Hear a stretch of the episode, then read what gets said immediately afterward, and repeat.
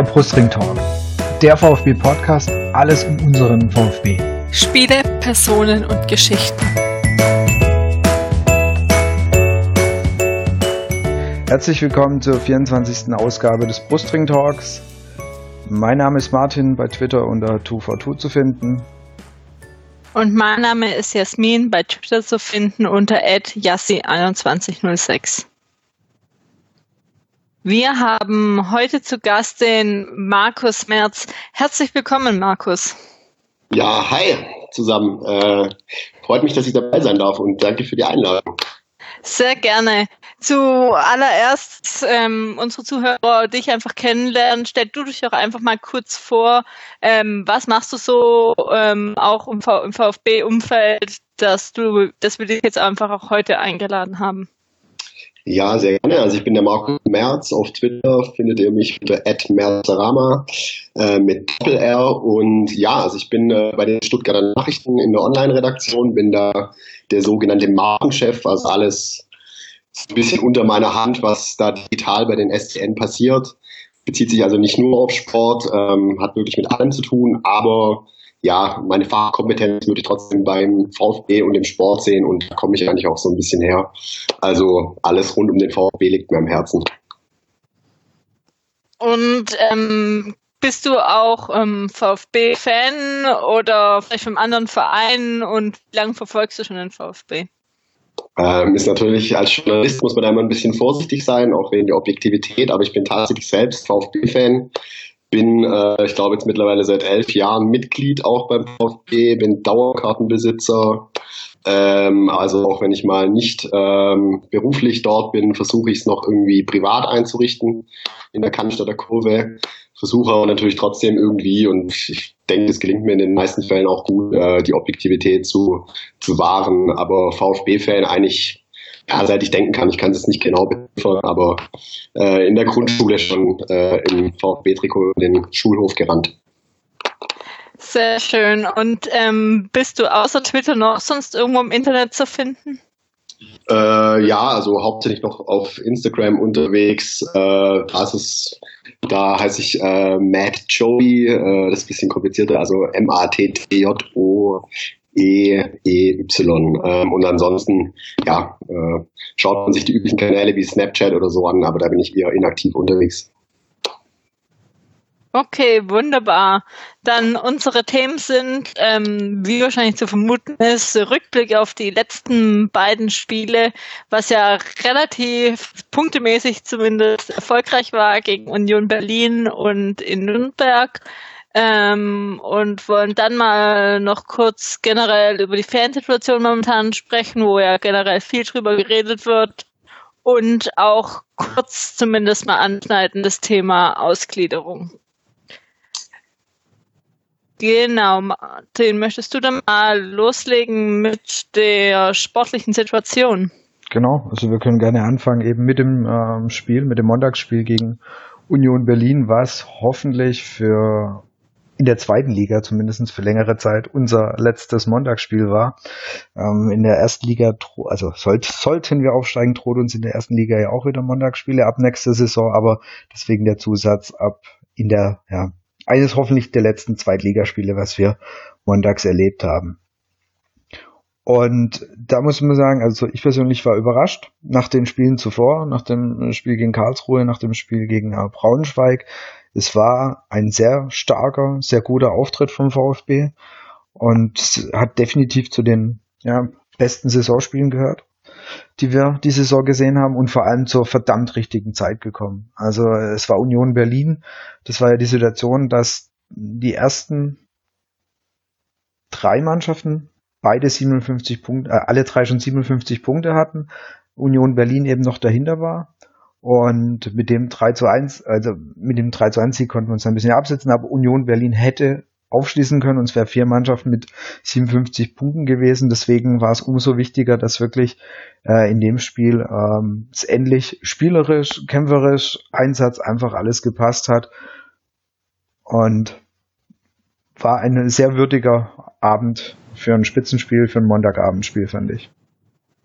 Ja, also geht mir ganz genauso. Ich glaube, wie jedem neutralen oder auch weniger neutralen Beobachter war es, glaube ich, zuallererst auch mal überraschend, wie der VfB da aus den Startlöchern gekommen ist. Weil, ja, du hast gerade schon angesprochen, in den vergangenen Wochen, wir haben es am Samstag wieder erlebt, der VfB ist gern mal in Rückstand geraten, aber das war ja, also man kann es echt als Feuerwerk bezeichnen und das dann auch nicht nur über 10 oder 15 Minuten, sondern wirklich über den Großteil der, der 90 Minuten. Natürlich immer wieder mit kleineren Rückschlägen, aber auch die wurden überraschend gut verdaut und ja, hat auch einfach viele Überraschungen drin gehabt. Ich meine, Takuma Asano, trotz der zwei, drei Siege davor, sicherlich nicht gerade Leistungsträger gewesen, hat da plötzlich einen, äh, ja, ein richtig gutes Spiel gemacht. Ähm, waren viele, viele positive Überraschungen drin, die, die auch mich, äh, die ich nicht habe so kommen sehen. Auch, positiv einfach, weil ähm, ja wieder gespielt. Jetzt einfach auch so ein bisschen in der Mannschaft angekommen, natürlich bedingt durch die Ver Verletzung von Manet war Maxim. Und der hatte ja oft so, finde ich, dieses Phänomen, dass er dann äh, gut war, ein, zwei Spiele, und dass es dann eigentlich wieder schneller abgefallen ist. Und der hat ja auch zum Beispiel gegen Union einfach ein richtig gutes Spiel gemacht. Und das, auch das war positiv. Und eben genau, dass das von Anfang an losging und ähm, also so die typischen Gedanken und ich glaube, irgendjemand, ich, ich habe den Spruch dann schon irgendwo wieder au, aufgenommen, äh, gehört, so dieses, ja, das wird sich rächen quasi, wenn du, wenn du deine, die, die Tore nicht machst, also wenn du die Chancen nicht nutzt. Aber es war ja dann zum Glück nicht der Fall und wir haben endlich wieder ein Freistoßtorschützen gehabt und diesmal nicht ein nutzloses Freistoßtor, weil das letzte, das letzte, ich glaube, das ist ganz vielen in Erinnerung gekommen, war ja das, ähm, das Tor von Didavi im letzten Bundesligaspiel gegen äh, Wolfsburg, das 2 zu 1. Und davor war es ja Kuzmanovic und so gesehen diesmal zum ersten Mal wieder ein Freistoßtor, das dann auch wirklich wichtig war und was gezählt hat. Ähm, auch wenn man fairerweise sagen muss, ein, ein kleines bisschen bedingt durch den Torwart, aber ähm, soll nicht, soll trotzdem natürlich nicht den Schuss von Maxim hier irgendwie schmälern. Und äh, dann war nämlich so dieses, oh, das wird sich noch rächen, wenn wir die Chancen nicht reinmachen, war dann zum Glück im ersten Schritt mal passé, weil dann fiel endlich das Tor. Und das ist auch zu dem Zeitpunkt fand ich absolut verdient. Ja, generell, also ich war doch eher überrascht. Also ich wusste nicht genau, was man erwarten soll. Union ist es ja eben auch eine der stärkeren Mannschaften in der zweiten Liga, dass man wirklich so anfängt und auch so dominiert. Das war ähm, besser wie alle anderen Spiele oder die meisten anderen Spiele jetzt in der letzten Zeit, auch wenn es gegen Mannschaften waren, die weiter unten sind. Klar hat auch die Spielweise von Union uns mehr gelegen wie jetzt ähm, von manch anderen Mannschaften, aber das dann trotzdem mal von Beginn an so umzusetzen und auch so zu dominieren gegen doch die ähm, Top 4 Mannschaften war ich echt überrascht und hat mich auch sehr gefreut. Das denke ich gegen, gegen allen so, ja. Ähm, hat nur dann wieder gezeigt, dass, dass man der Mannschaft leider nicht lang genug vertrauen kann. Ähm, so 90 Minuten Union Berlin waren wundervoll, aber äh, das böse Erwachen kommt dann doch immer recht, relativ schnell. Das ist echt noch so ein bisschen das Problem, was die Mannschaft hat. Ich glaube, die ganze Euphorie, die sich nach diesem Union Berlin ja, zu Recht irgendwo aufgebaut hat und äh, Richtung Nürnberg hingeschwappt ist, ist dann eben doch nicht ganz rübergeschwappt, zumindest nicht bei der Mannschaft. Ich weiß nicht, ob es dann wieder Verängstigung war, ob es Selbstzufriedenheit war, aber das hat mich dann ja, also eigentlich muss man sich mittlerweile fragen, äh, warum hat man eigentlich noch so viel Euphorie? Man muss sich eigentlich jedes Mal wieder kneifen und sagen, jetzt lass die erstmal gucken und kommen, ob sie es wieder packen nach so einem Spiel. Und man wurde wieder eines Besseren belehrt, ja. Aber am Ende schaffen sie es dann doch irgendwie immer, auch wenn es das letzten Male irgendwann 90. Plus-Minute war, ähm, man weiß zwar oft nicht, wieso sie da noch ein Tor machen, wie sie das schaffen, aber sie schaffen es noch. Und das waren jetzt eben sau viele wichtige Tore. Jetzt nur ähm, die komplette Saison ab der 85. Minute wurden zwölf Punkte gewonnen. Wenn man die zwölf Punkte jetzt nicht gehabt hätte, ähm, würde es jetzt, ähm, würden wir in einer deutlich anderen Situation äh, dastehen. Das stimmt, aber ich, also klar, positiv, aber es ist die Frage, wie lange sowas gut gehen kann. Also ähm, ich möchte jetzt nicht wieder gegen Aue 2 hinten liegen, weil irgendwann ist vielleicht auch diese, dieses Glück der Aufholjagden, das vielleicht auch nicht unbere unberechtigtes Glück ist, aber es vielleicht dann mal aufgebraucht. Aber zeigt natürlich auch die Qualität, die in der Mannschaft steckt, vor allem auf der Bank natürlich noch herrscht, dass Mannschaften wie Nürnberg, Bielefeld oder auch 60 vielleicht einigermaßen gute Startelf ähm, Teams da irgendwie aufbieten können, der VfB aber immer noch so nachlegen kann, dass bei den anderen irgendwann die Kräfte nachlassen und dann der VfB mit zwei, drei Spielern, die dann reinkommen, ähm, ja einfach nachlegen kann und vielleicht dann den, den entscheidenden Punch setzen kann.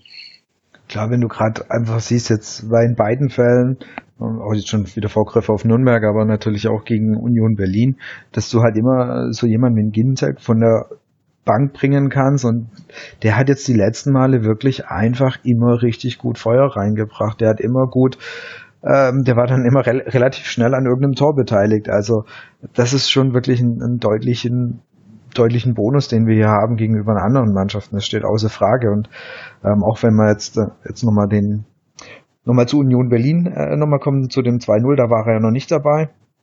Aber das war absolute Traumkombination, also spielerisch. Vielleicht auch eins von den wirklich, wenn wir mal irgendwann einen Jahresrückblick machen, Saisonrückblick, dann denke ich, ist die Kiste mit auf jeden Fall dabei, weil die war einfach bombenstark rausgespielt ähm, Ofori und dann Prekalo, der direkt nach innen gibt und dann das, das ist, ich habe schon lange nicht mehr gesehen, dass ein Stürmer in Stuttgart eine Kiste so macht. Ich glaube, der letzte dürfte, dürfte Gomez gewesen sein, der, der ähnlich so, so ein Tor vielleicht gemacht hätte. Also ich wüsste nicht, wer es in den letzten Jahren sonst, sonst hätte machen können. Das, das war Wahnsinn. Gefühlt war es auch ähm, trainiert. Ich weiß nicht mehr, irgendjemand hatte mich darauf hingewiesen. Ich habe es dann nochmal genau angeschaut. Wolfs Jubel danach. Zwar ist er dann wirklich zum ähm, Assistenztrainer hat so mit dem Fingerzeig wir haben es gemacht oder so, dass es irgendwie halt so genau vielleicht die Woche sogar davor trainiert wurde und einstudiert war, dass es dann eben so war, dass der Terotte sich dann auch ein Stück noch ähm, zurückfallen lässt, ähm, also Fori den Ball abgespielt oder Pre Prekalo den Ball abgespielt hatte. Ja, aber wie er ihn halt macht. Weißt du, also ja. das, das ja, war, klar, es das war ja nicht irgendwie. Macht auch nicht jeder. genau. Es war ja nicht irgendwie so, ja, sondern, sondern es war halt einfach technisch echt fein. Und wie gesagt, ich habe ich hab überlegt, wer, wer der letzte Stürmer war, den wir vorne drin hatten, der das ähnlich hätte machen können. Und das war für mich irgendwie so Gomez. Der, ja. Oder? Fällt euch noch jemand ein? Auf jeden Fall hin, ja. Und ich finde, klar sieht es ein Stück weit einstudiert aus, aber so ein Tor aus so einer Geschwindigkeit genau. äh, dann auch wirklich zu machen, das kannst du nicht in, in zehn Jahren trainieren. Also, dass der Euphorie da den Platz so nutzt, super, mit welcher Geschwindigkeit den Pass so genau auf den Josip spielt und der den dann so, ja, so Butter einfach reinzimmert. Und dann der Terodde, also ich meine, das Ding, der ist gerade in der Topform, aber auch das ist einfach ein klasse Tor. Das kannst du nicht bis, bis ins letzte Detail trainieren. Also da hat wirklich jede, jede Sekunde, jeder Zentimeter gepasst.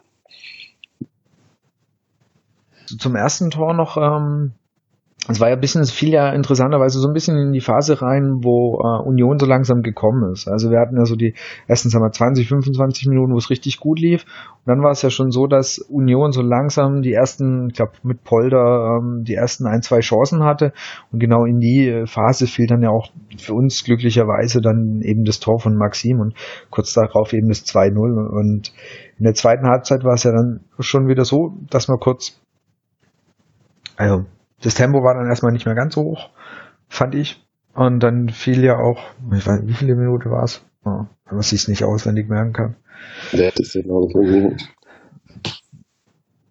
ein bisschen auf jeden Fall bedingt auch durch, ähm, auch wenn es jetzt wirklich keine, keine große Kritik an ihm sein soll, aber Baumgartel sah da nicht ganz gut aus beim Gegentor, fand ich. Also Geht klar auf ihn, auch, also klarer, klarer Fehler vom Timo, aber auch das kann ihm passieren. Also. Eben, das, das meine ich damit. Also ich, das ist ein junger Kerl und das passiert auch Älteren. Ich meine, Insua ist, wann war es irgendwie? Zwei Wochen davor oder war es in bei Bielefeld?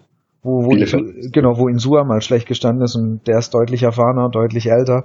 Also daran liegt's nicht und äh, wie gesagt, äh, soll keine, keine irgendwie keine grundlegende Kritik an Baumgartel sein. Das war halt mal ein Fehler passiert und Lieber in dem Spiel und der Situation, als äh, wenn auch noch ein weiterer Fehler gegen Nürnberg zum Beispiel passiert wäre. Und hat er dann zum Glück wirklich, ja, wie du sagst, ja auch nichts, hat er dann am Ende nichts gekostet. Also genau. da hat ja Union noch mit einem schönen Fehler und mit tollem Aufpassen vom Ginzek ist dann das 3-1 aufgelegt. Also der Fehler war auch echt, so, echt selten gesehen.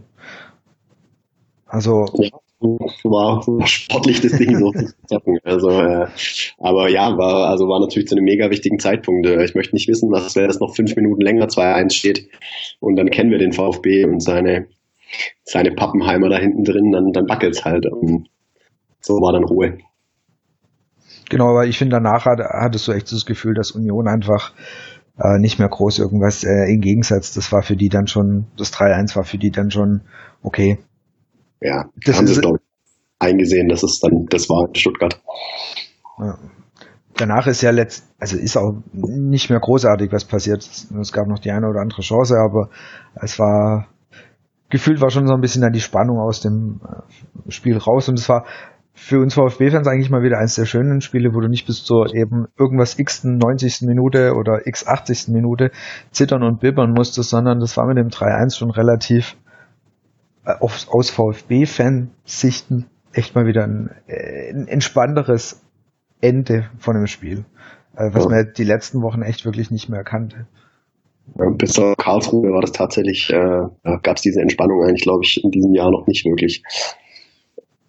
Kaiserslautern, äh, Kaiserslautern fand ich war auch noch so ein Spiel, was recht, ja. re, recht schmerzfrei über die Bühne lief, aber sonst waren schon eher so äh, das Zittern bis zur letzten Minute. Das stimmt, ja.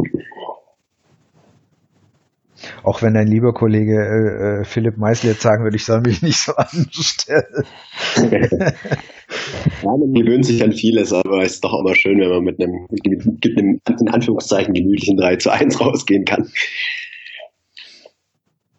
Ja, ich glaube, der, der Kollege Meisel ist selbst auch immer ganz schön aufgeregt. Also da. Äh. Ich, ich wollte auch sagen, der, der tut oft nur so. Nach außen harte, harte Hund, aber. Genau. Ich bin schon auch mit, so ist es nicht. Ja, sonst noch irgendwas ähm, zu Berlin, irgend noch äh, irgendwas, was euch zu dem Tor einfällt? Äh, zu dem Tor, zu dem Spiel, verdammt.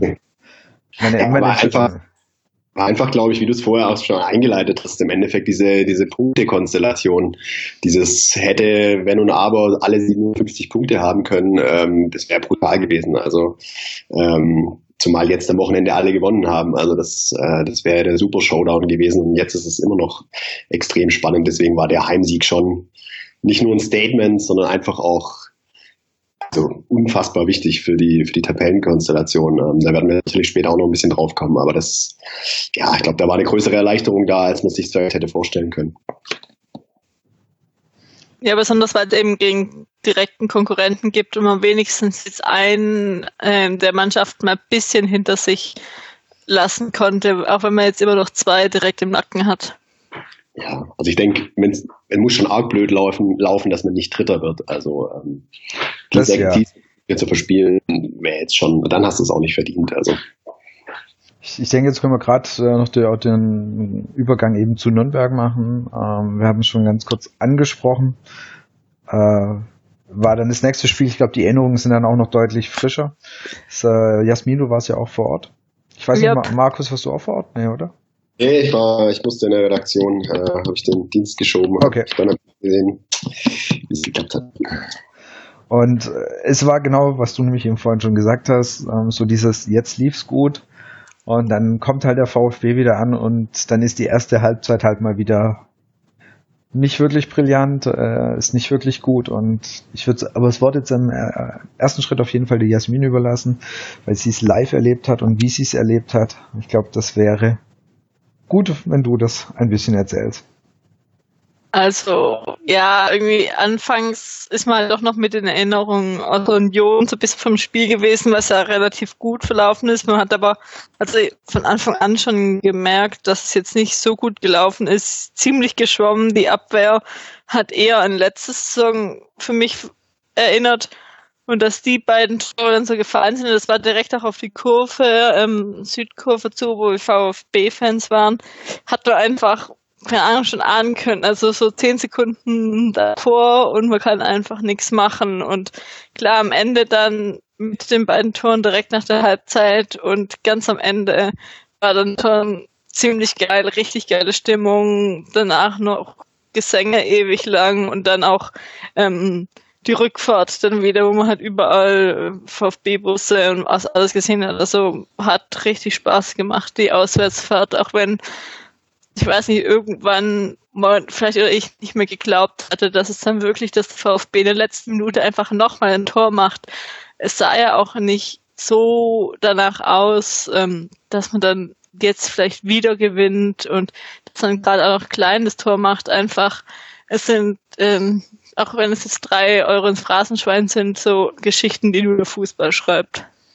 Absolut unfassbar. Das, das, genau, Florian Klein wird eingewechselt und schießt ein Tor. Also es ist einfach, ja, also ich habe es ja auch getwittert, also das war echt, also ein Kollege äh, war auch in der Redaktion und sagt so, er hat wirklich gesagt, zehn Minuten davor, und jetzt macht der Flo klein Kiste und dann machen wir hier den Laden zu. Und ich so, Junge, es ist gut, alles klar, äh, nimm dir, nimm dir eine Beruhigungstablette, alles gut, äh, bevor Flo klein schießt der Mensch Engerek das 3 2 habe ich so in die Richtung gesagt, ähm, und dann macht er den, der Junge in die Kiste. Also verrückter geht's nicht, ja. Ja, guck mal, und, vielleicht, sorry, Esmi. Ja, einfach dann auch noch mit dem, also Tor, das ist der erste Rotte, ein Kindcheck und dann kleines war ja auch, ja, eher so ein bisschen, weiß ich, zufällig, aber das war jetzt nicht so ein herausgespieltes Tor, wie wir beim Unionsspiel vom Tarotte noch hatten, sondern es waren gute Pässe, aber es war jetzt auch nicht irgendein Konto, sondern ich weiß nicht, es war dann plötzlich irgendein Tor. Ich hätte auch, ich habe es danach auch nicht mehr irgendwie, könnte, hätte ich es nachhalten können. Ich musste mir jetzt wirklich nochmal anschauen, dass ich es auch wirklich verstanden habe, wie das Tor gefallen ist. Verrückt auf jeden Fall. Du meinst, es ist das letzte, jetzt das 3-2? Genau, ja. Also gut, das, das, war gefühlt einfach so, das war so der letzte Wille, die letzte Entschlossenheit. Der, erst der Kopfball, ja, den, also quasi noch den, den Ball noch mal reinzubringen, Terodde irgendwie mit der Fußspitze noch dran. Also es war schon so, äh, da, da hat noch mal jeder, okay, noch einmal geht, noch einmal müssen wir irgendwas machen oder können wir irgendwas machen. So hat sich ein bisschen angefühlt es war ja auch einfach eine Befreiung danach den Torjubeln können muss ich draußen mal anschauen, wie Wolf da als erster beim Klein ist, weil sie bis jetzt noch nicht wieder geschafft hat. Es müssen ja Sprintwerte fast wie bei Asano sein. Und einfach dann der Jubel auch der Mannschaft ähm, danach ist das erste Mal, wo ich wirklich gesehen habe, dass die Mannschaft wirklich komplett ähm, sich versammelt und im Kreis hüpft. Das war sonst jetzt auch immer Freude, aber irgendwie ist schon, ich glaube auch viel Last von der Mannschaft dann einfach abgefallen und ich will auch nicht wissen, wie laut die Halbzeitansprache von Wolf war. Die muss laut gewesen sein, weil wenn wir jetzt gerade so ein bisschen als Anlass nehmen, einfach nochmal auf das Spiel zu gucken. Und ähm, eigentlich beide, beide Gegentore, kann ich sagen, dürfen so eigentlich nicht passieren. Aber es ist ja bei den meisten Gegentoren so, ich weiß. Ähm, das, das 1-0 war ein sehr schnell ausgeführter Freistoß. VfB hat noch komplett uns, unsortiert oder VfB hatte nicht gedacht, dass das ein Freistoß für Nürnberg geht, wurde dann äh, gibt, wurde, wurde schnell ausgeführt. Überrumpelt, kann man sagen. Doof, aber gerade beim, beim 2-0 war es dann schon irgendwie erstaunlich, wie, wie Teucher da durch die ja, die VfB-Hälfte eigentlich mal locker gelaufen ist und, und ihn nicht wirklich irgendeiner ähm, das taktische Foul begangen hat, irgendwas gemacht hat, ihn, ihn zu stoppen. Die, war, also beide Gegentore waren schon so, dass ich glaube, Wolf wirklich berechtigt in der Halbzeitpause sehr laut, könnte ich mir vorstellen, laut geworden ist, weil da gab es echt einiges zu, zu besprechen nach der ersten Halbzeit. Und es waren ja nicht nur die Tore, also Nürnberg hatte ja noch zig andere Chancen, genau. wie oft Langerick. Genau. Ich glaube eher in der ersten Halbzeit, aber dann noch in der zweiten Halbzeit gerettet hat. Da hätten mehr Bälle deutlicher drin sein können. Das kannten wir jetzt eben von den letzten Spielen nicht so sehr. Es waren immer Gegentore dabei, Chancen, aber nicht in der Häufigkeit, wie Nürnberg das geschossen hat. Also ich kann mich jetzt nicht erinnern, dass es in letzter Zeit ähm, so vorgekommen ist. Ja, das war schon erschreckend. Also das ganze Defensivauftreten hat man echt gemeint, okay, wir sind gegen Union Berlin aufgestiegen und äh, das können wir es locker angehen lassen und äh, holen jetzt hier halt auch im Vorbeigehen mal die Punkte in Nürnberg. Aber ähm, ja, auch Martin, wie du es gesagt hast, ähm, da hat sich keiner gewehrt irgendwie vor dem 2-0. Kein Gentner, kein Ofori, kein sonst wer, einfach mal den Fuß hingehalten und zu sagen, okay, hey, äh, passiert jetzt nicht das nächste Tor und hat man einfach wieder zugeschaut. Und, und das ist einfach schon dann wieder das Erstaunliche, weil das ist genau das, was du jetzt gesagt hast. Die, dieser, dieser absolut schwere oder extrem starke Bruch von dem letzten Spiel zu der ersten Halbzeit dann. Dass die Mannschaft einfach, wie du es vorhin auch gesagt hast, dass man sich überhaupt nicht sicher sein kann, so sagen, hey, jetzt haben sie, jetzt haben sie einen Lauf, jetzt, jetzt sind sie spielerisch wieder gefestigt und dann treten die da auch anders wieder in der ersten Halbzeit auf und dann hast du wieder so ein Spiel wie Nürnberg und du fragst dich, warum? Ihr steht jetzt eigentlich wirklich kurz davor, ähm, das Ziel zu erreichen. Wieso kommt dann wieder so eine erste Halbzeit? Wieso muss es dann 2-0 stehen und, und mit einer, mit ich sag mal dann schon einer, ja, zweiten Halbzeit Kraft mit einem Kraftakt dann das Ding wieder zu drehen. Warum macht ihr es euch in Anführungsstrichen nicht ein bisschen einfacher und versucht von Anfang an wieder irgendwie Gas zu geben? Und deswegen ist auch, wenn du jetzt schon den Ausblick auf Aue guckst, das kann wieder alles werden, ne? Also so dass überhaupt keine kein Gefühl jetzt, okay, klar, Aue, das werden sie von der ersten Minute wieder voll konzentriert, sind sie wieder voll da und es läuft gut. Das kann genau wieder so ein Ding werden wie gegen Nürnberg, dass es nach, nach 20 Minuten oder 25 Minuten irgendwie 0-1 oder 0-2 steht. Andersrum könnte es sein, es steht 2 oder 3-0. Und das ist einfach irgendwie das total Erstaunliche dass selbst jetzt mit, mit, den, mit den drei Siegen im Rücken, die sie hatten, wieder so eine Halbzeit wie Nürnberg rauskommt. Und, und das, das fällt mir einfach so extrem schwer, das zu greifen und zu fassen, woran das liegt, äh, dieses einfach dieses, dieses wechselhafte Auftreten. Ich glaube, das kann auch keiner erklären. Wie du sagst, es kann jetzt alles passieren. Meine Überzeugung, meine innere wäre jetzt, aber auch da lasse ich mich gerne belehren, dass diese erste Halbzeit von Nürnberg so eingebrannt ist im Team und sich so eingebrannt hat, dass man sagt, okay, wir gehen da jetzt anders rein gegen Aue. Das ist jetzt meine Erwartung, aber wir wissen ja, was VfB mit Erwartungen macht. Also, ähm, ja, und Aue ist einfach auch jetzt keine Laufkundschaft. Der Tedesco hat einen richtig guten Schwung rein, reingebracht. Sieb bestes Rekrutenteam, ähm, extrem viele Tore erzielt, gute Jungs vorne drin. Ähm, ja, also es wird, ja, also ich meine, gegen Dynamo lagen wir plötzlich auch 0-3 hinten. Ähm, genau. Schauen wir mal, was kommt.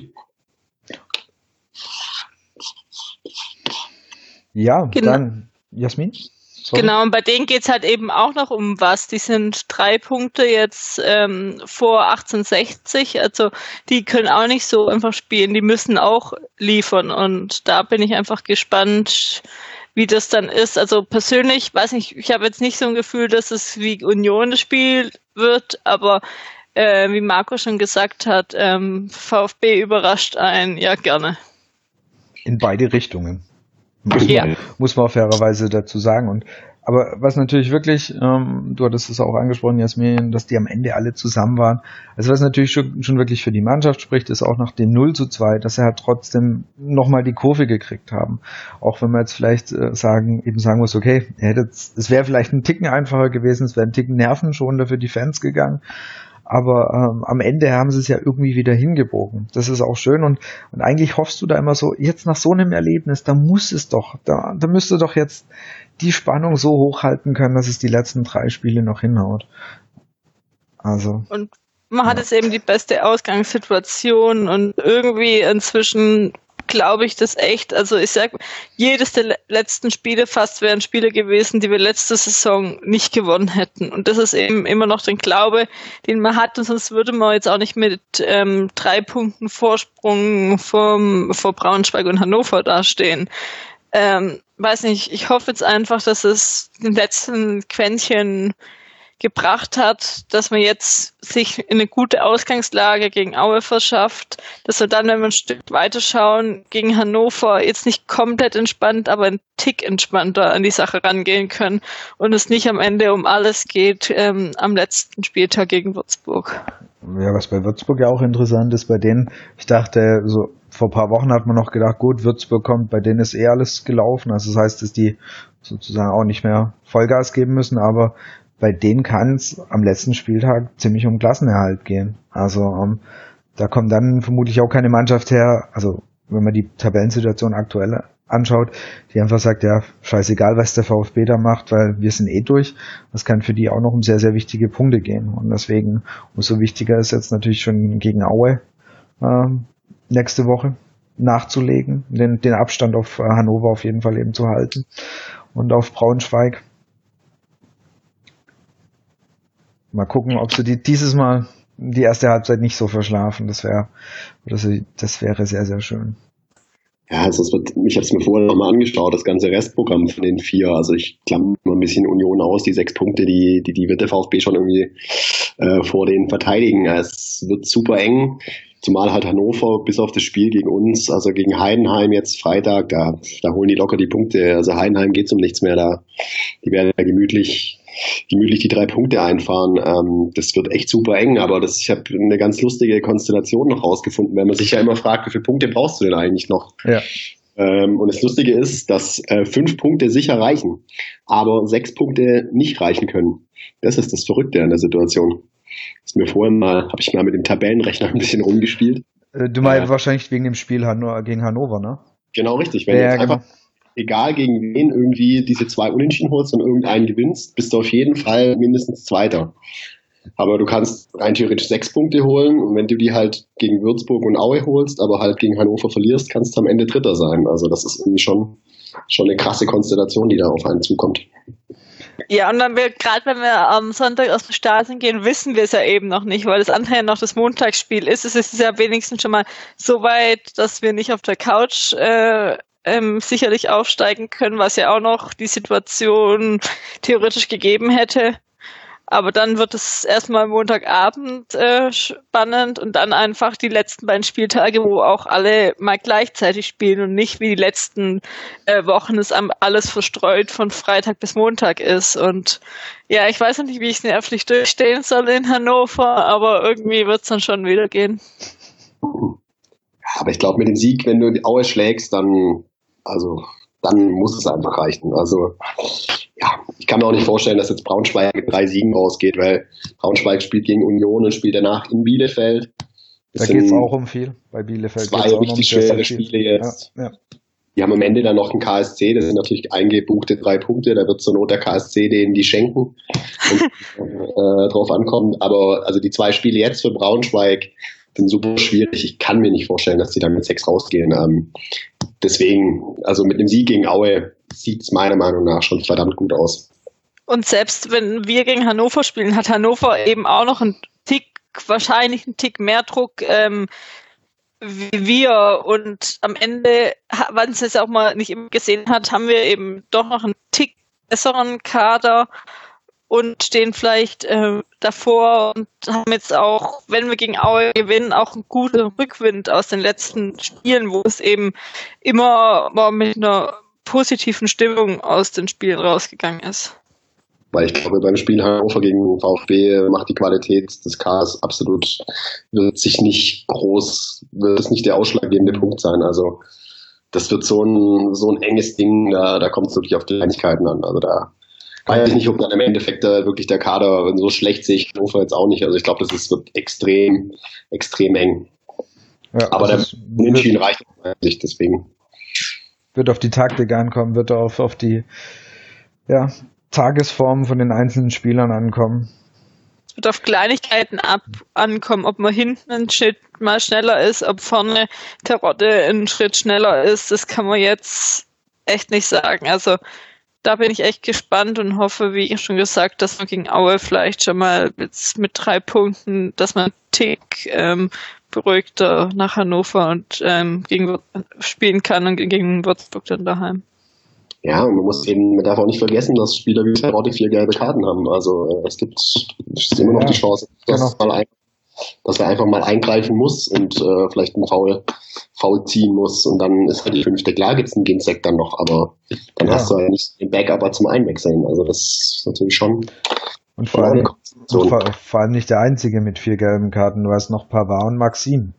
Genau, richtig. Die, die, die auch ähm, Zimmermann noch dazu, aber wo, wobei man sagen muss, das ist der, den du gefühlt Stand heute am ehesten ersetzen kannst. Aber Pavard, Maxim und Terodde mit jeweils vier gelben Karten, nicht unwahrscheinlich, dass die sich gegen Aue eine ziehen und dann hast du äh, gegen Hannover fehlt dir dann mal wirklich wichtige Spieler. Also da, da also wenn es ganz blöd läuft, sind es dann halt mal zwei, aber ich ich jetzt mal nicht ausgehe, aber ähm, genau gerade Maxim oder Pavard natürlich in der Abwehr, das ist schnell mal passiert, dass du da eine gelbe Karte holst. Also, ja, eben.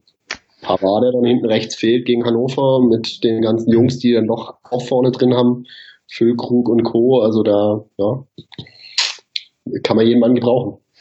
Werden mit Sicherheit für alle VfB-Fans nicht unbedingt nervenschonende nächste drei Wochen.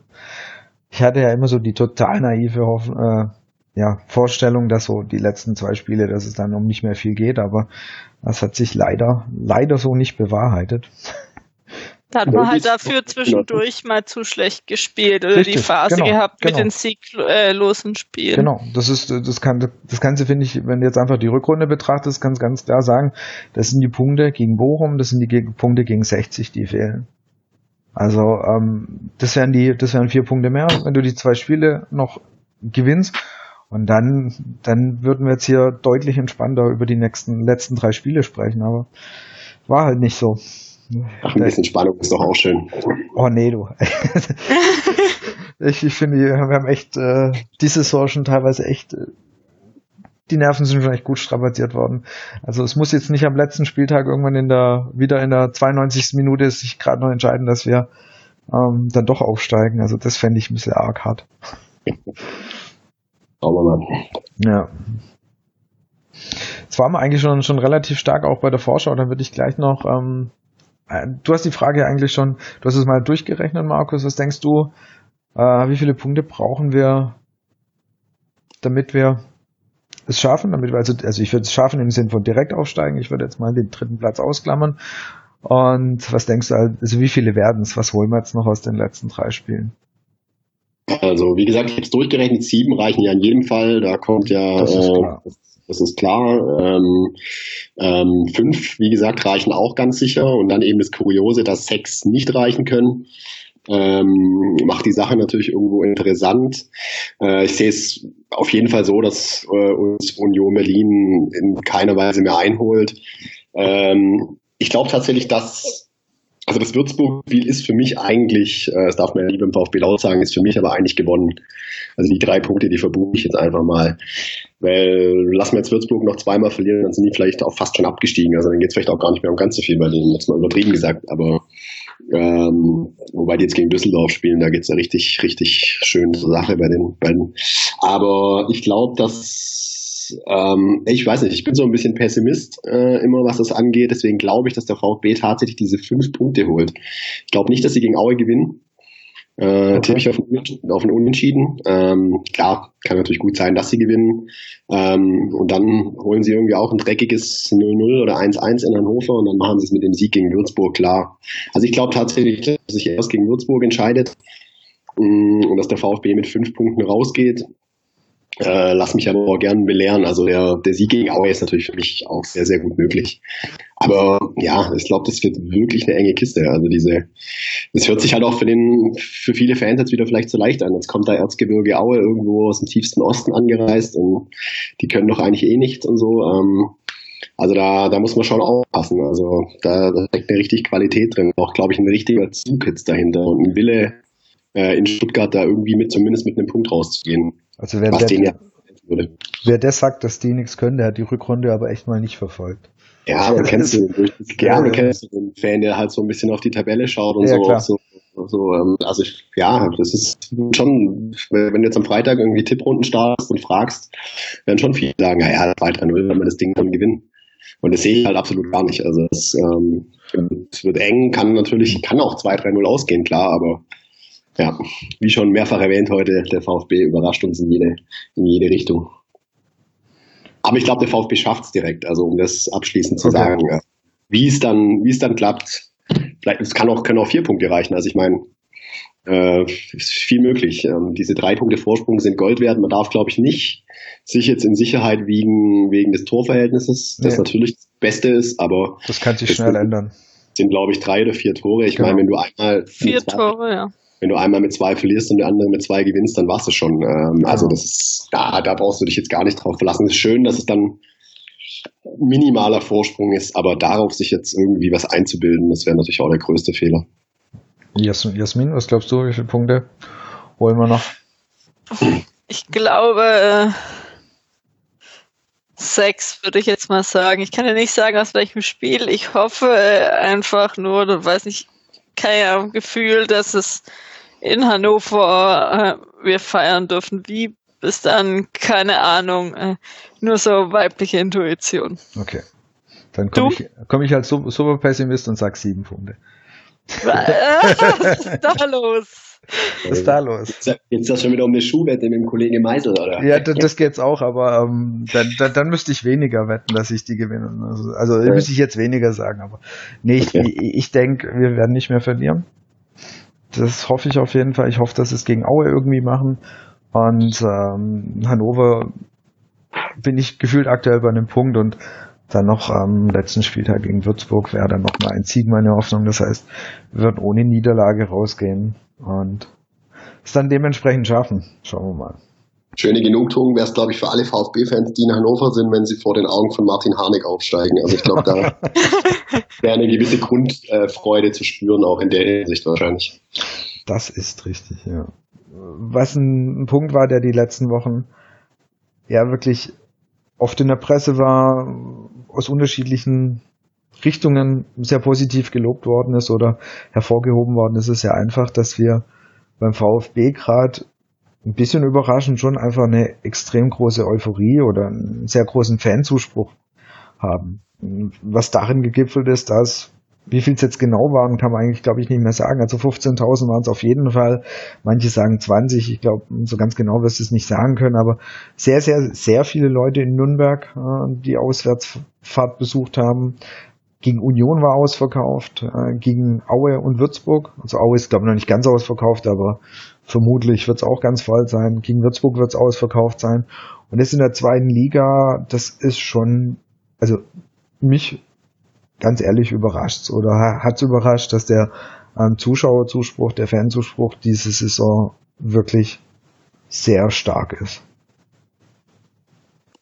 Ja, besonders gerade jetzt auch bei Spielen, wo man es nicht erwartet, jetzt Richtung Ende der Saison, Richtung Aufstieg, hätte man es erwarten können. Aber trotzdem auch, nur das Beispiel noch das nach München unter der Woche, was waren das, 10.000, 12.000 fahren, jetzt auch Nürnberg und Hannover, weiß ich nicht, wird aber auch, denke ich, mehr sein als das Kontingent. Da habe ich jetzt noch nicht so viel gehört, aber das sind ja noch die Karten noch nicht ausgelost, aber da werden auch verdammt viele vor Ort sein.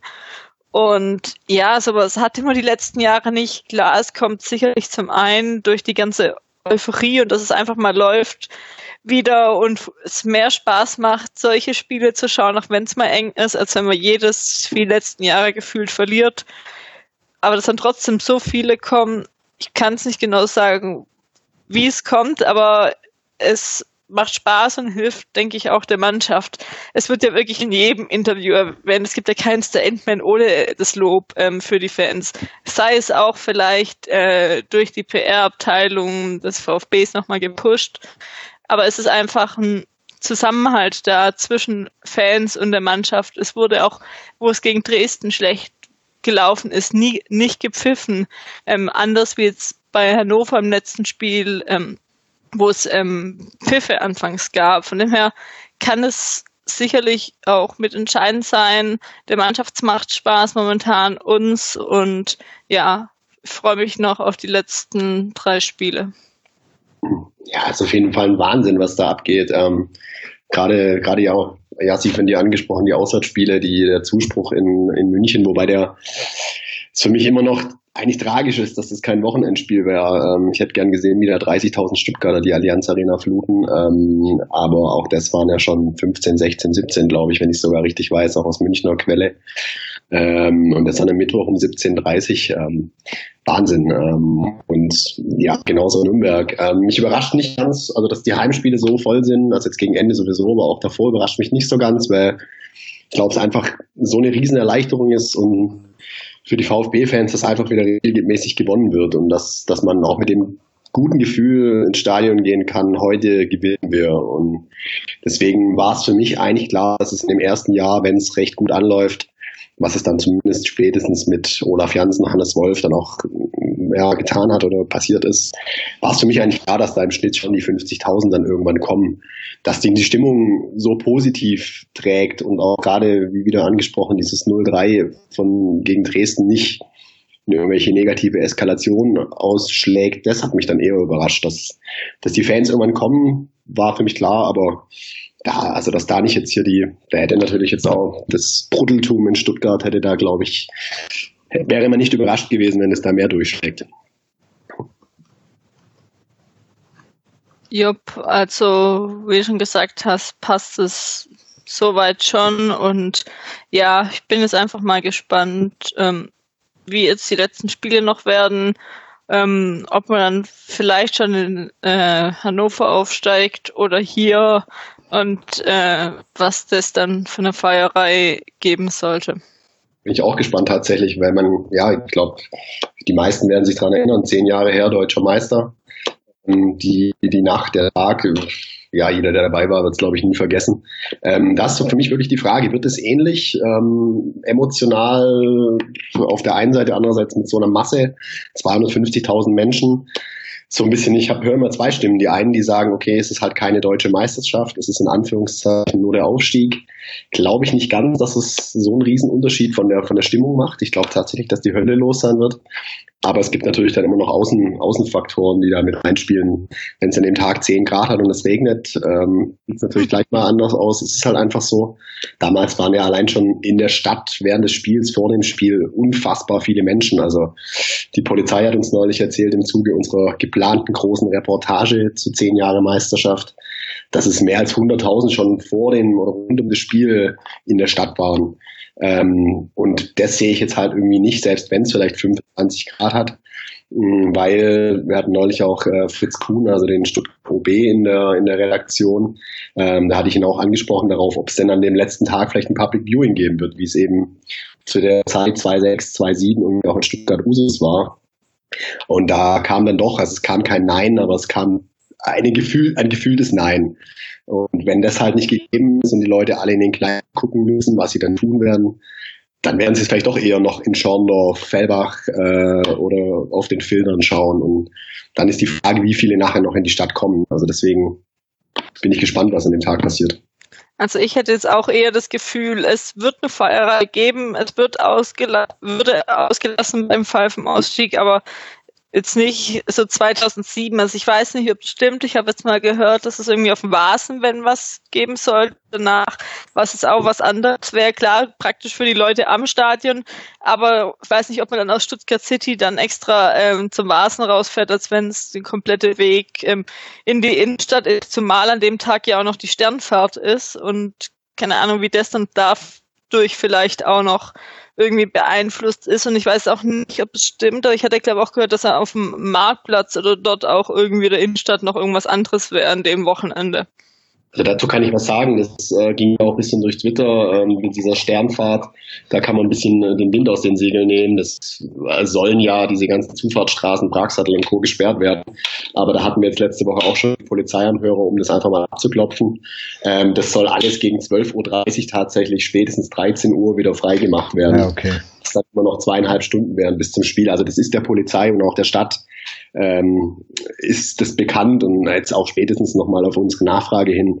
Aber da hat man schon, hat man schon gesagt, also ähm, diese Sternfahrt wird nicht äh, die Feierei und ähm, die Euphorien der Stadt bremsen. Also man wird da zwei, zweieinhalb Stunden aller spätestens vorher wieder alles aufmachen.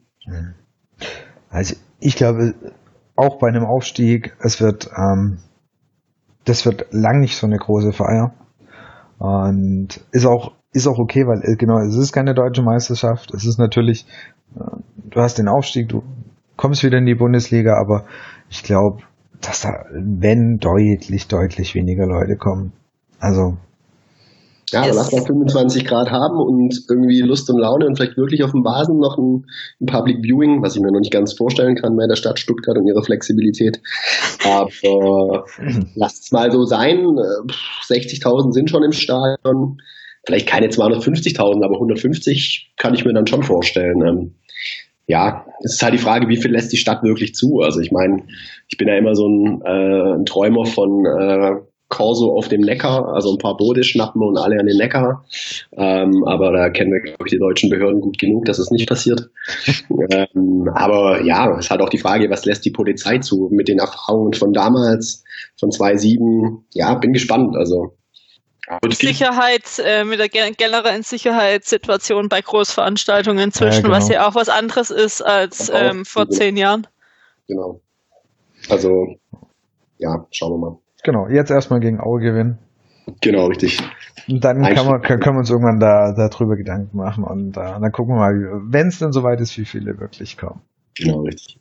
Ja, aber wie gesagt, für mich, wie gesagt, absolut erstaunlich, was da in den äh, letzten Wochen und Monaten abgeht. Äußerst positiv. Und äh, in der Hoffnung eines Aufstieges hoffe ich, dass diese, diese Euphorie und, und diese Unterstützung von der Mannschaft äh, dann auch lang in die neue Saison mit reinträgt.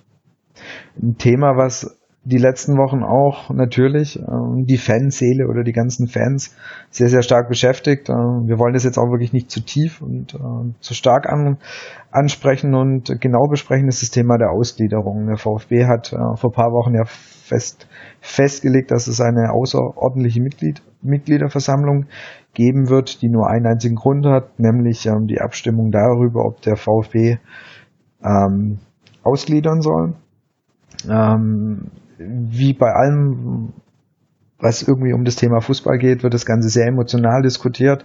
Ähm, es gibt sehr viel Pro, es gibt sehr viel Contra. Das wollen wir alles heute eigentlich gar nicht äh, detailliert besprechen, weil dafür werden wir auf jeden Fall noch eine, eine extra Sendung machen, wo wir das Ganze nochmal genauer durchleuchten.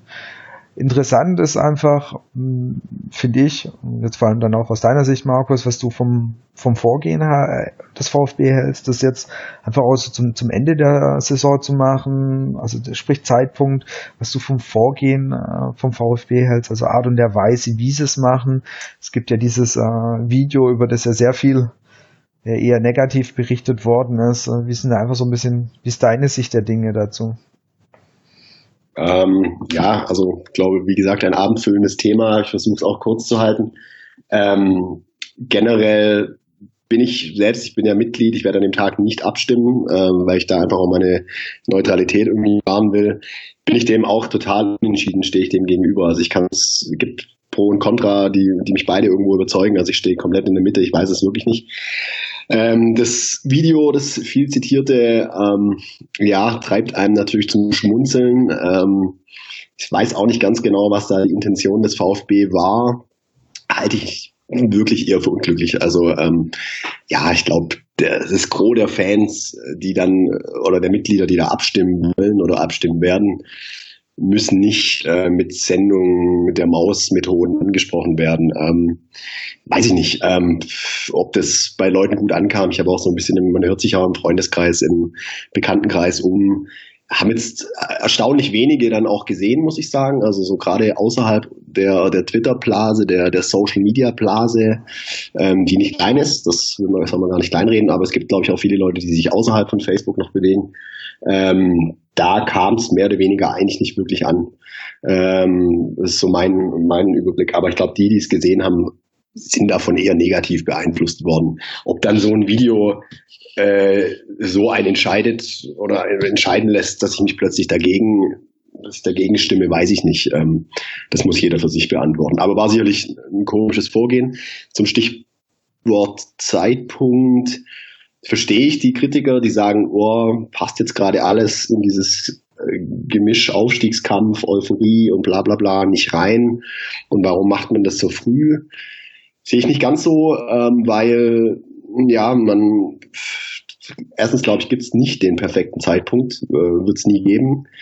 Es öfter im Herbst, da war der VfB schon in seiner schönen Tristesse ich glaube, es ist nie gut, es äh, Dinge aufgrund von Euphorie zu entscheiden, aber auch genauso wenig aufgrund von Tristesse oder von, von Negativstimmung. Deswegen gibt es beim Fußball einfach nicht den perfekten Zeitpunkt. Und ähm, ganz ehrlich, der Vorstand vom VfB wäre blöd, wenn er nicht diese Aufstiegseuphorie irgendwie für seine Ziele nutzen würde. Also so ehrlich muss man sein. Ich glaube, das würden wir alle auch machen, wenn das irgendwie, wenn das, der VfB hat sich jetzt so geäußert, hat sich so positioniert, ähm, will das Ziel erreichen, die Ausgliederung dann versuchst du natürlich das auch ein bisschen zu steuern, aber ich glaube, das ist legitim. Ähm, deswegen sehe ich den 1. Juni jetzt, kann ich das verstehen, dass das der VfB macht. Ähm, sehe ich jetzt auch gar nicht so, so dramatisch. Also ähm, der VfB hat ein großes Problem, selbst wenn der VfB aufstieg, der muss diese 75 Prozent Befürworter an dem Tag ins Stadion kriegen. Ähm, ich glaube, wenn du eine Umfrage machen würdest unter wirklich allen, wenn wirklich alle Mitglieder abstimmen würden, bin ich mir sicher, dass mehr als 50 Prozent, wahrscheinlich sogar 60 Prozent pro Ausgliederung sind. Der Überzeugung bin ich eigentlich. Das höre ich auch im Freundeskreis, im Bekanntenkreis. Der Großteil sagt, komm, jetzt mach den Scheiß und dann ist gut. Ähm, Ob dann aber die, ob es die 75 Prozent sind, weiß ich nicht. Und vor allem, ob die 75 Prozent an dem Tag kommen, halte ich für sehr, sehr, sehr fraglich. Zumal, egal ob der VfB jetzt noch neun Punkte holt oder nicht und dann aufsteigt. Ähm, es hilft sicherlich, aber pff, die Gegner sind laut, die Gegner sind viele ähm, und die Gegner kommen. So viel ist klar. Ähm, Weißt das du ist was? mich eine große Frage. Du hast gerade in den ersten sechs auch schon gesagt, so von wegen, ähm, dass da eben auch viele Leute da sind. Es gibt so ein Gerücht, ich weiß nicht, ob ihr irgendwas gehört habt, dass es da ein Testspiel geben würde davor, dass quasi viele Leute im Stadion sind. Das Gerücht habe ich jetzt so ein, zwei Mal aufgenommen und da äh, sind wir eben auch gefragt worden, ist euch da irgendwas schon zu Ohren gekommen? Also man hört sowas, aber ähm, das kann ich jetzt in gar keiner Weise bestätigen. Also äh, es gibt gerade extrem viele Gerüchte, die um diesen Tag kreisen.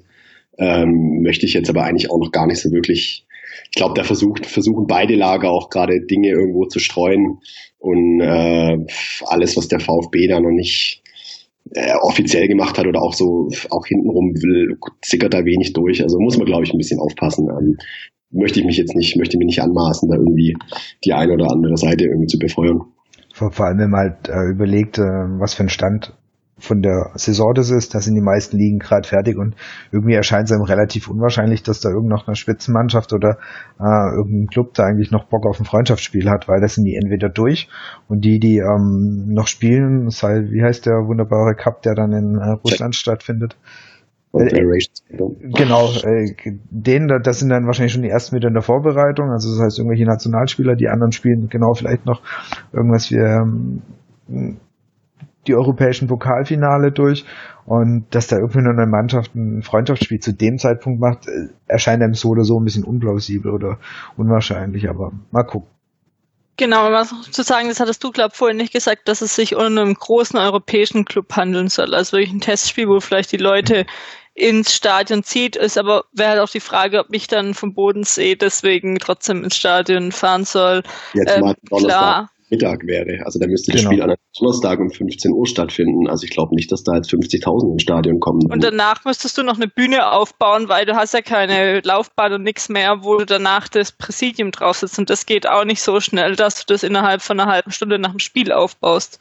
Ja, also wie gesagt, es klingt für mich auch, ich habe es auch gehört, aber also ja, jetzt mal glaube, da müssen wir uns jetzt alle mal überraschen lassen. Ähm, das größte Problem für die Befürworter oder für den VfB wird sein, diese 75 Prozent pro da in die Hütte zu bekommen. Ähm, also erstmal aufsteigen und dann, dann das. Aber ich glaube, der Zeitpunkt ist für mich, war für mich überhaupt nicht überraschend. Das muss man ja dem Dietrich, man kann von ihm halten, was man will, aber durchaus zugute halten. Ich meine, er macht Nägel mit Köpfen. Er sagt ja selber, das ist das Thema, das habe ich mir jetzt auf die Fahnen geschrieben, zusätzlich zur Jugend, äh, zur Nachwuchsarbeit ähm, jetzt ziehen wir es durch, jetzt machen wir es. Und wenn es dann scheitert, dann scheitert es. Aber warum jetzt nochmal rumeiern bis 2018 oder wann auch immer? Ähm, wir reden jetzt seit Jahren, seit Ewigkeiten darüber, dann lasst doch die Mitglieder entscheiden jetzt. Ähm, und dann wegen mir getragen von der Euphorie, in welche Richtung auch immer. Also das kann, kann man unterschreiben, das zieht er auf jeden Fall durch. Über das, äh, die Art und Weise äh, gibt's halt wirklich, finde ich, so aus meiner Warte, halt kann man definitiv reden. Das ist äh, einerseits dieser das Video gewesen, wo du dir einfach so ein bisschen vorkommst wie so ein kleiner Schuljunge, der mir irgendwas erklärt und, und, und auch die Seite mit diesem Thema ähm, Fake versus Fact, wo du halt schon ein bisschen denkst, so Leute, ich weiß, dass ihr die Ausgliederung haben wollt, ich weiß, dass ihr die durchkriegen wollt, aber ihr müsst es nicht mit allen Mitteln machen, da kann man kann da noch versuchen, ein bisschen, man muss nicht ganz an der kompletten also diese, die Schraube so, so reindrehen oder so hochdrehen, dass das einfach das Niveau, also das gefühlte Niveau einfach auf irgendwie nur noch Richtung Polemik und irgendwas geht. Also das. Es wirkt schon kurioses Vorgehen teilweise, das, da ja. gebe ich dir recht. Ähm, aber ja, inwieweit es dann ob das dann letztlich beeinflusst, wenn du einigermaßen pro bist, um dann zu sagen, ah nee, dann doch nicht. Das, das glaube ich nämlich nicht. Also äh, die Leute, die, die, pro sind, also die, die für die Ausgliederung sind, denen ist es eh egal. Und mhm. was ich eben erlebe, ist, ist, dass für einige, die, äh, die jetzt eher so, so, so schwankend waren oder so, muss ich mal gucken, die, die sich von, von dieser von der Ansprache, sei es durch die Seite, sei es eben durch das Video, die eher, eher in so eine Gegenposition kommen, wo sie sagen so, ey, Moment, also Leute, so braucht ihr nicht mit mir umgehen. Also das finde ich, äh, das ist, kann es halt auch passieren, aber wie gesagt, wir werden das Ganze noch genauer und detaillierter in einer, in einer extra Sendung auf jeden Fall mal besprechen, wo wir versuchen werden, schon einfach mal für alle, die zuhören, äh, versuchen sowohl Pro als auch Kontrastimmen eben mit einzubinden, damit es möglichst äh, so ist, damit ihr äh, danach so die wichtigsten Informationen habt, wenn es dann eben Richtung Ausstimm ähm, Ausgliederung und Abstimmung geht. Genau. Wir haben dann auch noch einige Fragen bekommen, die direkt, ähm, ja, letztendlich an dich gingen, Markus. Ähm, sie sind ein paar sind sportlicher Natur, ein bisschen einfach schon Ausblick auf die auf die nächste Saison. Also es hat sich ja, es hat sich ja schon ein bisschen was getan. Ähm, Thema Kader oder wird, wird sich einiges tun. Und damit würde ich jetzt direkt gerade mal anf anfangen. Und zwar erste Frage war von Markus Bratz. Ähm, bezüglich, bezüglich auf Maxim, was du denkst, ob man ihn behalten sollte. So nach, ähm, seine Defensivaktionen werden wohl nicht mehr besser.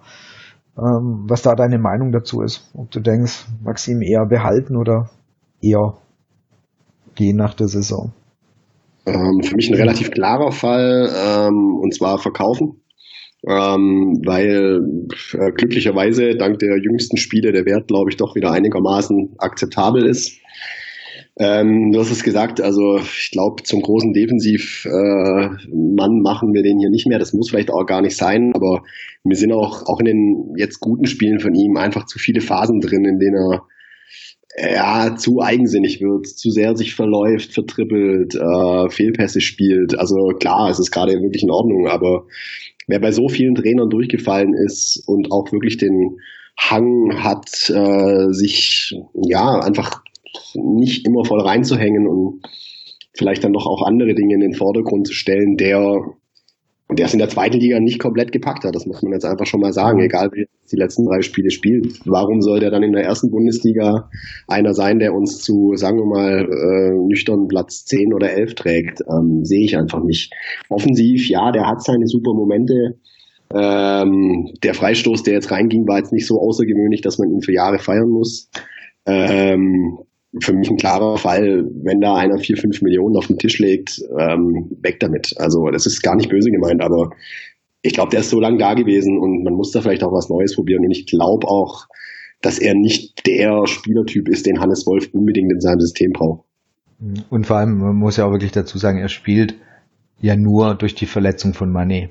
So, äh, ohne Manet-Verletzung wäre er vermutlich die letzten Wochen nicht auf der auf dem Feld gestanden, denke ich. Ja, muss sagen, ich habe mir ja auch ein paar Folgen bei euch immer wieder gerne reingezogen. Ähm, ich kann mich an die Folge mit Danny Geimer erinnern, der sagt, nie und nimmer macht er noch ein Spiel von Anfang an in dieser Saison und hört sich jetzt heute natürlich äh, irgendwie ein bisschen komisch an, aber aus dem damaligen Standpunkt, ich glaube, das war nach dem Viertspiel. Ja, so gewesen. Ja. Wär, war das absolut für mich nach, hätte, hab ich das, hätte ich das genauso beantwortet. Ähm, ja, ähm, es, es, hat jetzt irgendwie alles gepasst, ähm, für ihn vor allem. Ähm, und vielleicht passt es für den VfB dahingehend, dass es zum Aufstieg reicht und zusätzlich noch die eine oder andere Million rausspringt. Aber ja, meiner Meinung nach muss er weg. Also ich glaube auch gefühlt, dass, dass er, also seine Tendenz ist auch zu gehen nach der Saison. Also rein, rein vom Gefühl her, ich denke, er freut sich, dass er jetzt nochmal spielen kann, dass er nochmal was zeigen kann, aber ähm, ich denke so oder so, dass nicht nur der VfB eher sagt, okay, falls da einer kommt, dann kannst du gehen, sondern dass sein sein Ansatz auch ist zu gehen. Weil, das äh, ist auch in Ordnung. Dann hat man, genau, dann richtig. man noch zusammen auf, dann hat man vielleicht eine schöne Erinnerung, genau. äh, gemeinsame und dann, dann ist es auch gut. Ähm, ich weiß, dass es viele Maxine-Fans gibt, aber es äh, gibt auch jetzt viele Monet oder sonstige Fans. Deswegen, also ich glaube, der VfB wird auch ohne Alex Maxim durchaus erfolgreiche Spiele zeigen. Und er war jetzt ja auch wirklich ähm, sehr lang da, wenn man überlegt, wenn man sich so mal den Kader durchschaut, ist Gentner, glaube ist ja ungefähr sind die vielleicht wieder gleich lang da. Und der Rest hat sich ja die letzten Jahre wirklich extrem geändert, äh, ähm, geändert, der Kader. Und Maxim war immer da und nach so einer langen Zeit dann auch mal woanders hinzugehen, ist ja auch Nicht vollkommen egal. Und mich würde es auch, ich mich würde es auch freuen, wenn er irgendwo anders ähm, vielleicht mal auch eine richtig, eine Saison am Stück richtig gut spielt. Ja, vielleicht braucht er einfach auch mal ein anderes Umfeld. Ich meine, es steckt, ist dreimal, drei Jahre richtig tief im Abstiegskampf gesteckt mit dem VfB, kommt in der zweiten Liga auch noch so halb auf die Beine. Vielleicht wird es einfach mal Zeit, das, das hat mir ja öfter mal, dass ein Spieler ein neues Umfeld braucht und dann, das ist so einer, den könnte ich mir in England ganz gut vorstellen, aber ja, wäre ja auch von VfB schön, wenn er nach England geht, aus gewisser Hinsicht. Äh, ein, ein Wechsel oder ein Abgang haben wir schon ähm, auf die Position. Beziehen sich äh, jetzt auch nochmal zwei Fragen. Also es geht um die Torhüterposition. Uphoff verlässt uns ja nach der Saison in die dritte Liga äh, zum Karlsruher SC. Schöne Grüße nach Karlsruhe hier an der Stelle. Ähm, und die Frage war von auch nochmal Markus Bratz, ähm, was du denkst, ob, ob Uphoff ob der extern oder eher vom Nachwuchs äh, ersetzt werden soll und generell dann die Frage von ähm, Christoph Bahr, Thema Torhüter, ob wir da noch noch jemand brauchen, eine neue Nummer eins oder jemand Neues. Ähm, es ist ja eine Position, wo man sagt, Stand heute, Langerack hat jetzt da nicht so wirklich den, den Konkurrenzdruck. Das heißt, da ist nicht ein zweiter starker Keeper. Wie siehst du Torhüterposition an? Also aktuell gebe ich dir da absolut recht, gar keine Konkurrenz. Uphoff ist für mich auch keine Konkurrenz, deswegen schmerzt der Abgang aus meiner Sicht auch nicht. Er ist jetzt nicht mehr 18 oder sowas. Ähm, dann haben wir noch ähm, Mr. Spielerfrau, äh, Herr Kral. ähm, endlich Boulevard-Themen. Endlich Boulevard, sorry, da komme ich nicht ganz drum rum mit ja, ein kleines Boulevard. Ähm, nee, aber auch der muss meiner, aus meiner Sicht, aus seiner Sicht und aus VfB-Sicht den Verein verlassen. Ähm, sehe ich auch keine Zukunft.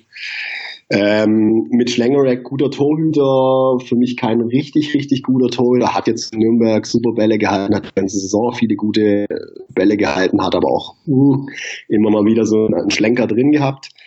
Ich weiß nicht, wie der VfB sich entscheidet. Ähm, wenn ich jetzt aber die Gesamtsituation einschätze, man kann sich auch so ein bisschen, wenn man durch die VfB-Torhüter schaut, ähm, überzeugt mich jetzt keiner in der Jugend. Also ich, ich sehe da jetzt nicht viele Spiele, einfach was man so mitbekommt und hört, dass jetzt sagt, das ist der eine Mann, der muss jetzt die Nummer zwei werden. Ähm, wir kennen alle die Probleme, die wir mit der U19 haben.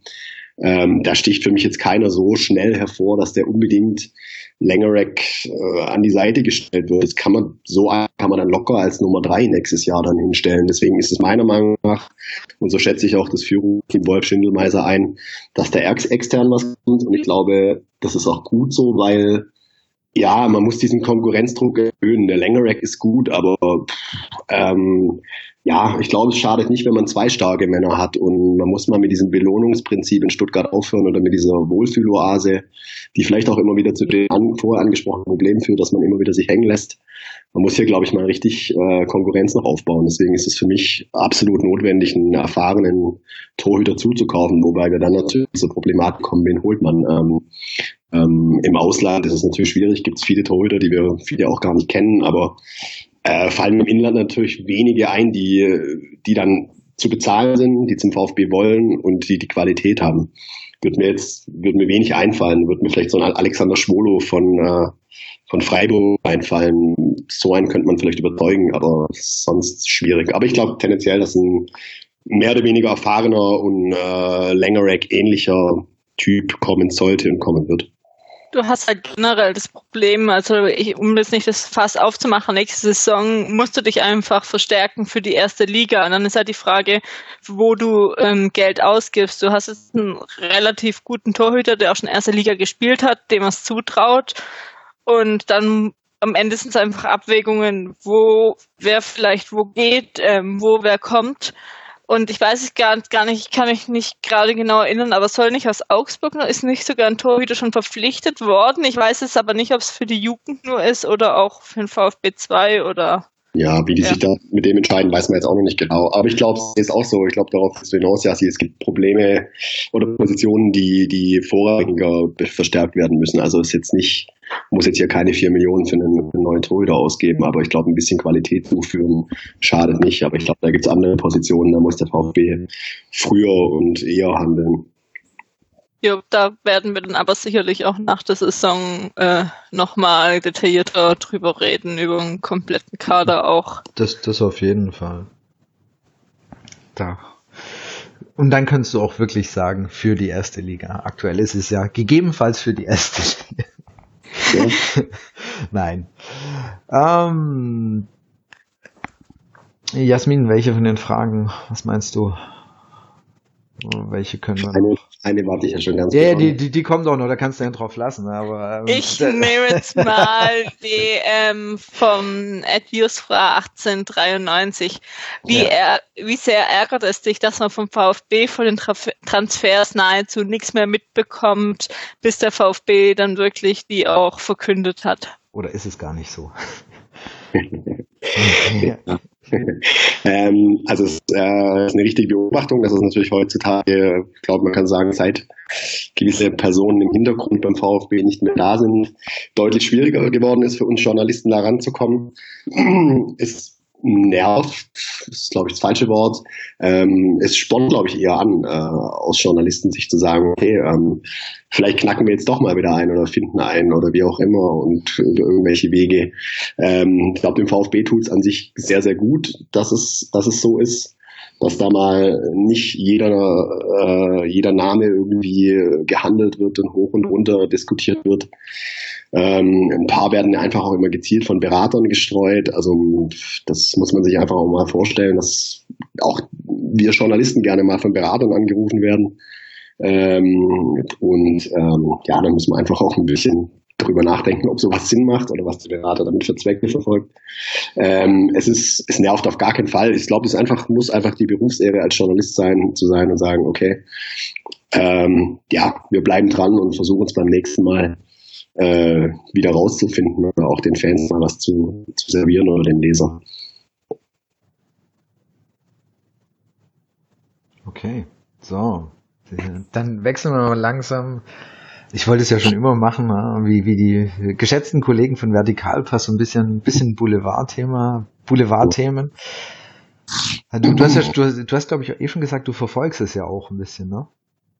Hast du gerade äh, ja, auf jeden Fall. Also man muss dazu sagen, dass ich auch ein bisschen da meine Leidenschaft, also nicht nur darin sehe, aber ich äh, habe ja auch schon in München bei einer Boulevardzeitung gearbeitet, bei der Abendzeitung. Ah, okay. Hab, hab da auch äh, hauptsächlich den TSV 1860, habe die Bayern begleitet. Ähm, und da bekommt man natürlich einfach auch viel so ein bisschen aus der Boulevardschiene mit und die trägt man dann vielleicht auch ein bisschen ins VfB-Umfeld. Äh, das muss jetzt nicht jeder gut finden, aber ähm, nee, klar, also äh, ich meine, es geht nicht um Fußball, es gibt auch andere interessante Themen drumherum und ich glaube, da hat man in dieser Saison schon das ein oder andere, würde ich mal sagen. Ja, da tut sich äh, diese Saison sehr viel dank Instagram und Co. Und ich, ich, ich muss den Christoph, Christoph Bar aber so schon ein bisschen enttäuschen. Die Frage, also aber auch generell ist der Brustring Talk schon bereit für VfB-Spielerfrauen. Also ich von meiner Warte, boah, nicht so, Jasmin ist da eher drinnen. Ich, ich, bin da echt eher ein bisschen raus. Ähm, vielleicht könnt ihr mir was hier über den äh, zitierten, sieht er deren Wochenendausflug auch so kritisch wie manche aus der Timeline. Ich weiß nur, dass irgendwie, glaube irgendwie zwei von den Mädels irgendwo in Amsterdam waren. Oder so? Ganz falsch. Oh, Frau Kran war in London und Frau Ginczek war in Stockholm. Oh, ich habe mich voll geoutet als Boulevard Null. Wenn man schon extra gesagt. Nee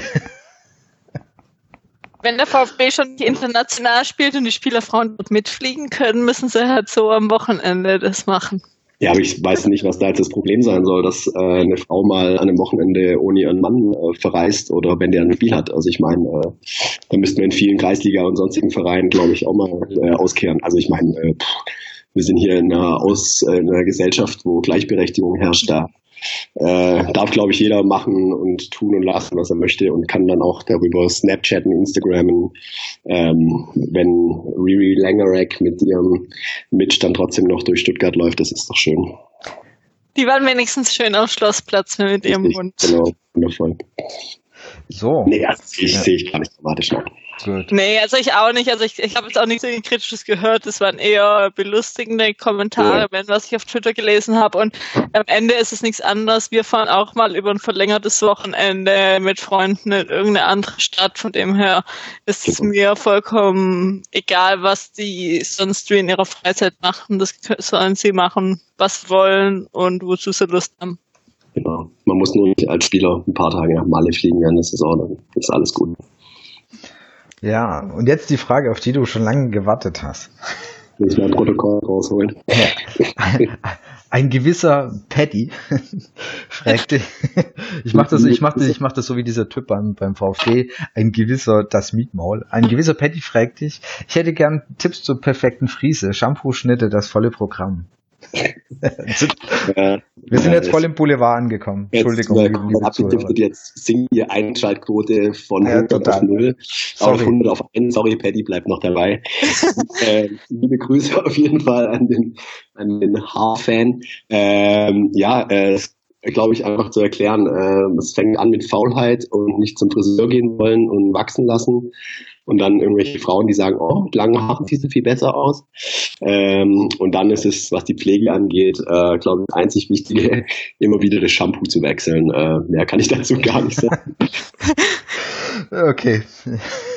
Ich, hätte, hätte man das geklärt und ich hoffe, Paddy, seine äh, Frage ist ausreichend äh, beantwortet worden. Ja, die, muss, die, die, die musste ich bringen, weißt Die musste ich bringen. Das, das, das ging gar nicht anders. Ob jetzt den, den Dreh schafft, weiß ich nicht. Okay.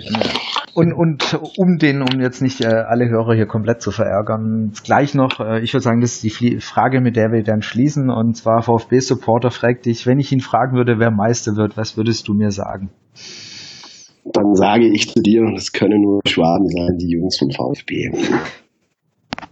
So, dann haben wir ja doch irgendwie wieder den Kreis zum Sportlichen und zum VfB bekommen und kommen dann auch gleich zum Brustring Talk Fragebogen, wo wir jetzt mal vier Fragen stellen. Und zwar die erste, was war denn dein Highlight-Spiel, entweder live oder im TV?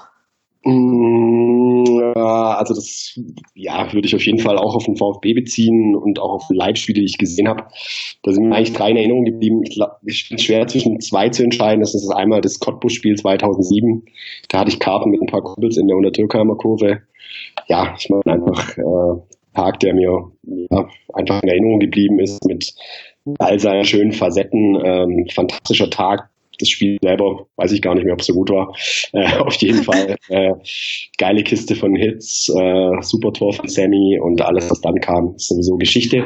Und natürlich das Menu-Spiel, also äh, League gegen Manchester United. Ähm, weiß ich nur noch, dass ich beim 1-0 3 weiter nach vorne geflogen bin und beim 2-0 nicht schon wieder oben war. Also ähm, das ja fantastisch. Ähm, einfach, das sind Momente, ich glaube, da da zehrst du als Fan irgendwie, so lange du denken kannst. Und so ein bisschen ist mir noch in Erinnerung geblieben, dieses Abstiegsfinale da am 33. Spieltag damals gegen Schalke, als Baller den Ball da in der 90. Minute knallt irgendwie und äh, stand ich im A-Block und habe dann irgendwie danach meine Beine gar nicht mehr gespürt, weil die so ja, sich irgendwie gegen diese Metallpfeiler gepresst hatten und ich dann irgendwie komplett vergessen hatte, dass mir das halbe Bein abschnürt oder so. Aber das sind so Spiele, die, die bleiben einem in Erinnerung und ähm, ja, ich glaube jetzt in den letzten Jahren ist es halt aus meiner Sicht schwieriger geworden, solche Spiele wirklich so emotional zu erleben, weil es dann doch auch eine berufliche, einen beruflichen Hintergrund gibt und da immer mit ein bisschen mehr, mit ein bisschen mehr Neutralität oder mit ein bisschen mehr Abstand draufschaut. Okay, wer ist oder war denn dein VfB-Held?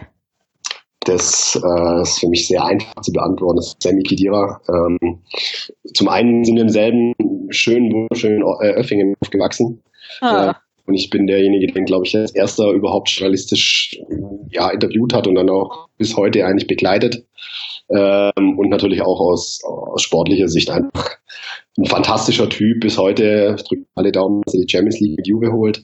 Ähm, einfach ein fantastischer Typ, der einfach die Liebe zum VfB immer noch sowas von offensiv und öffentlich zeigt und fliegt einfach mal kurz für ein Montagabendspiel äh, gegen Union Berlin ein ähm, aus Turin, ähm, schaut eigentlich nach jeder Länderspielpause zwei, drei Tage in Stuttgart vorbei, ähm, besucht da auch alte Kumpels beim VfB ähm, und wird, da bin ich mir ganz sicher, und das sagt er mir auch so immer wieder, wird auf jeden Fall irgendwann mal eine Funktion beim VfB übernehmen. Ob er das Trikot mal trägt, sei mal dahingestellt. Klingt doch jetzt mal recht gut. Äh, und die nächste Frage, welchen noch aktiven ehemaligen VfB-Spieler würdest du gerne noch mal beim VfB sehen? Ja, da kann ich die gleiche Antwort noch mal geben. Also äh, da ist Sammy Khedira natürlich auch der Mann und da gibt es vielleicht noch einen zweiten, das werden jetzt nicht alle unbedingt gerne hören, aber äh, wenn man von Sammy Khedira spricht und auch wenn man mit ihm spricht, äh, ist immer so ein Name, der fällt, ist Mario Gomez. Ähm, es sind super Freunde, die beiden, die scherzen tatsächlich immer wieder, ob sie die letzten zwei Jahre noch mal in Stuttgart spielen wollen. Ich weiß, der Wechsel nach Bayern hat viele, viele vergrätzt, vergrault und auch jetzt Wolfsburg, aber es ist für mich immer noch äh, der beste Stürmer, den wir ja seit weiß Gott wann haben. Und ähm, auch egal wo er war, hat er seine Tore gemacht. Und deswegen darf auch Mario Gomez gerne wiederkommen. Glaubst du, es würde funktionieren oder gut gehen, nur auch mal Stichwort Klepp?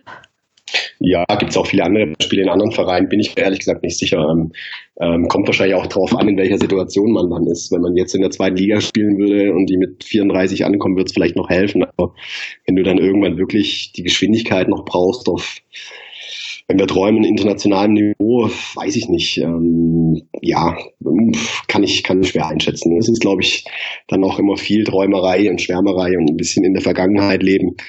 Ähm, vielleicht ist es auch einfach gut, wenn sie dann nach der, Saison, äh, nach der Karriere irgendeine Funktion übernehmen. Weil dann, dann, dann, halt, dann behältst du es ja halt wirklich in dieser einfach guten Erinnerung, genau. in der du es hattest. Deswegen, also auch ein Ballack oder so hat es am Ende nochmal irgendwie versucht und andere, also ich meine, ja, ich glaube, es würde auch einem Philipp Lahm nicht gut tun, wenn er dann in, irgendwo jetzt nochmal, weiß Gott, wohin geht. Also das ist natürlich ein Ausnahmespieler, aber das ist Sammy ja auch, ähm, weiß nicht, ob das so gut wäre. Und der Sammy will, glaube ich, erstmal in die USA und da danach dann nochmal in der Bundesliga mit, sagen wir mal, 3 34 wirklich entscheidende Veränderungen äh, zu bewirken, schwierig. Also ich glaube auch, ja, belassen wir es bei den Erinnerungen und bilden neue Stars. Falls es äh, in die Bundesliga geht, aber ich mache jetzt nicht nochmal das Fass auf. Dann noch zu guter Letzt vervollständige den Satz der VfB im Jahr 2025.